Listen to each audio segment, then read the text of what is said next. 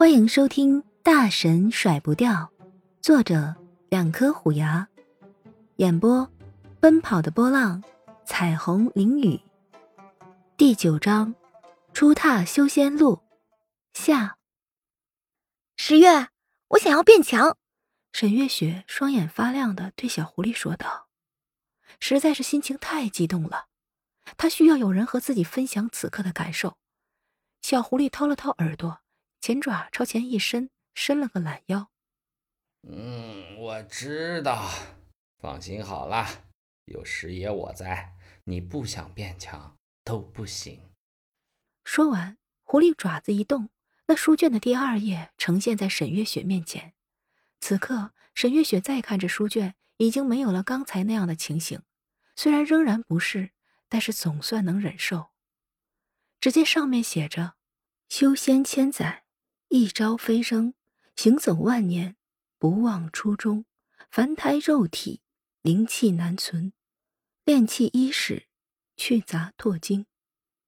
下面还写着：生灵万物，天地蕴养，取之自然，凝聚成实。灵根仙脉斑驳不齐，一为天灵，二为地灵，三级后者皆为虚伪。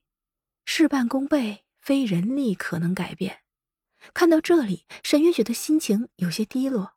这书上记载的和自己知道的一样，单灵根又叫天灵根，是最好的；双灵根也还不错，是地灵根。可是三灵根就为下品了，何况自己的五灵根？小月儿，别看东西只看一半啊！小狐狸说道。沈月雪听了这话，心情扭转。难道还有什么自己不知道的事情吗？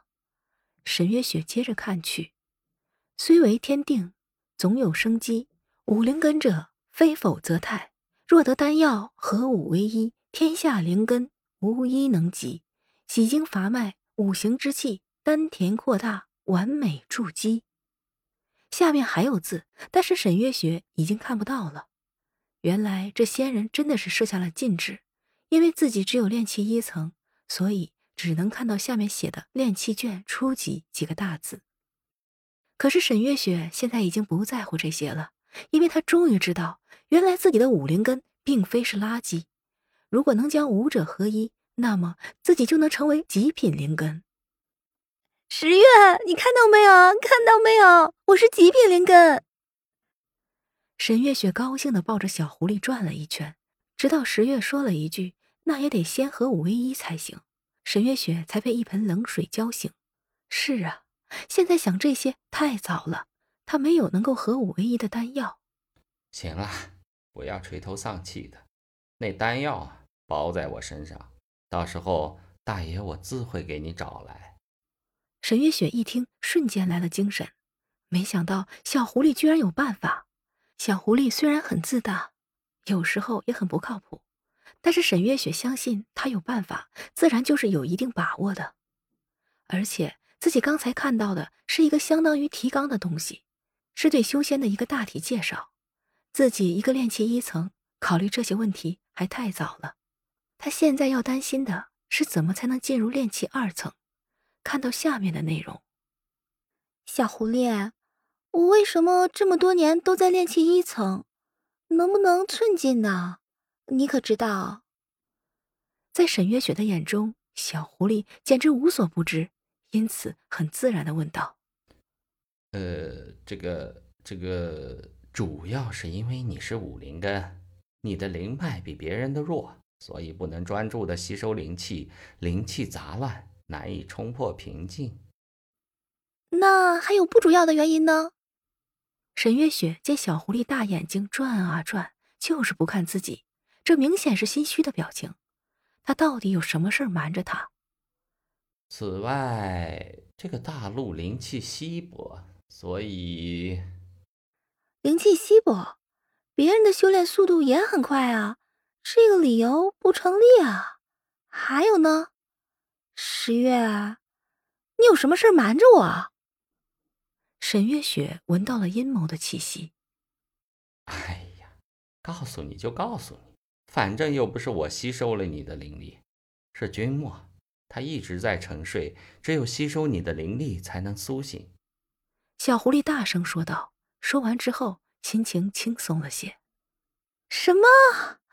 难怪我那么努力的修行，每次灵气一入体就消失，都是他干的好事儿。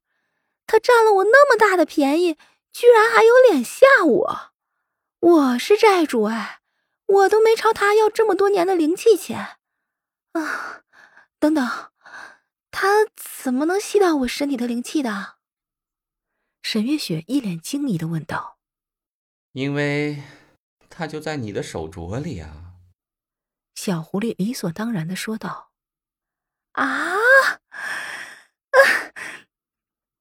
沈月雪听了这话，噌的一下跳起来，猛地甩手，可是那看起来很大的镯子怎么都甩不掉。小剧场开始喽，这一章有点复杂呀，好多修仙的介绍。很晦涩，亲，想听实话吗？说来听听。写的时候费了老大的力气，纯粹原创哦。不过改的时候我跳过去了，所以，呵呵呵，你可以跳着看哦，亲。呃，亲爱的，悄悄告诉你哦，下一集更精彩呢。